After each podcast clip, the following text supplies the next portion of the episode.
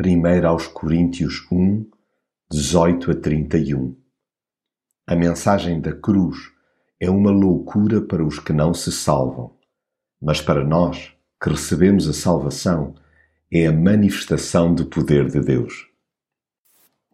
Aquele que se gloria, glorie-se no Senhor. Que ninguém se ufane ou inche no seu próprio saber. O pretenso conhecimento humano é falho os nossos atalhos e esforços são rigorosamente vãos quando comparados com os planos de Deus. A melhor retórica que possamos apresentar ficará sempre muito aquém dos seus pensamentos.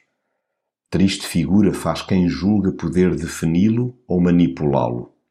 Deus desmonta num ápice os mais elaborados conceitos produzidos pelas grandes sumidades terrenas.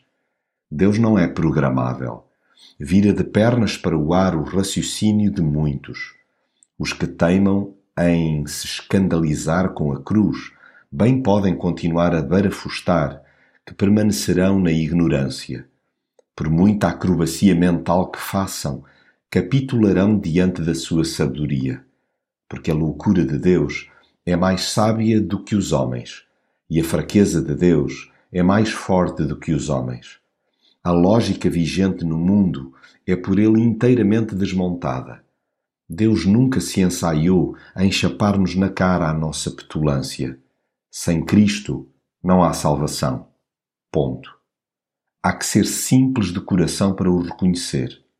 Sim, a palavra da cruz é loucura para os que parecem, mas para nós, que somos salvos, é o poder de Deus.